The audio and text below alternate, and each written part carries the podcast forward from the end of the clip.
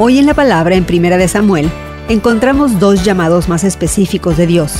Su llamado al profeta Samuel y al joven pastor David, quien sería rey. Dios le ordenó a Samuel a que fuera a la casa de Isaí de Belén y ungiera a un nuevo rey de entre sus hijos. Dios estaba haciendo una nueva obra. La respuesta inicial de Samuel fue miedo. Si el rey Saúl llega a enterarse, me matará.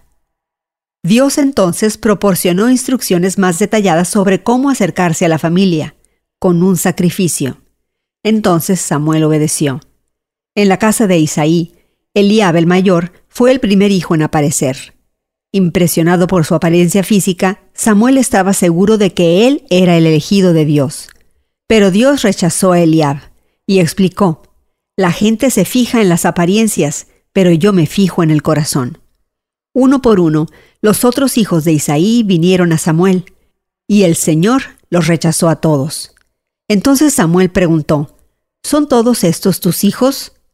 Queda el más pequeño, respondió Isaí, pero está cuidando el rebaño. Claramente, incluso el padre de David no esperaba que lo eligieran. Pero cuando entró David, Dios le dijo a Samuel, Este es, levántate y úngelo.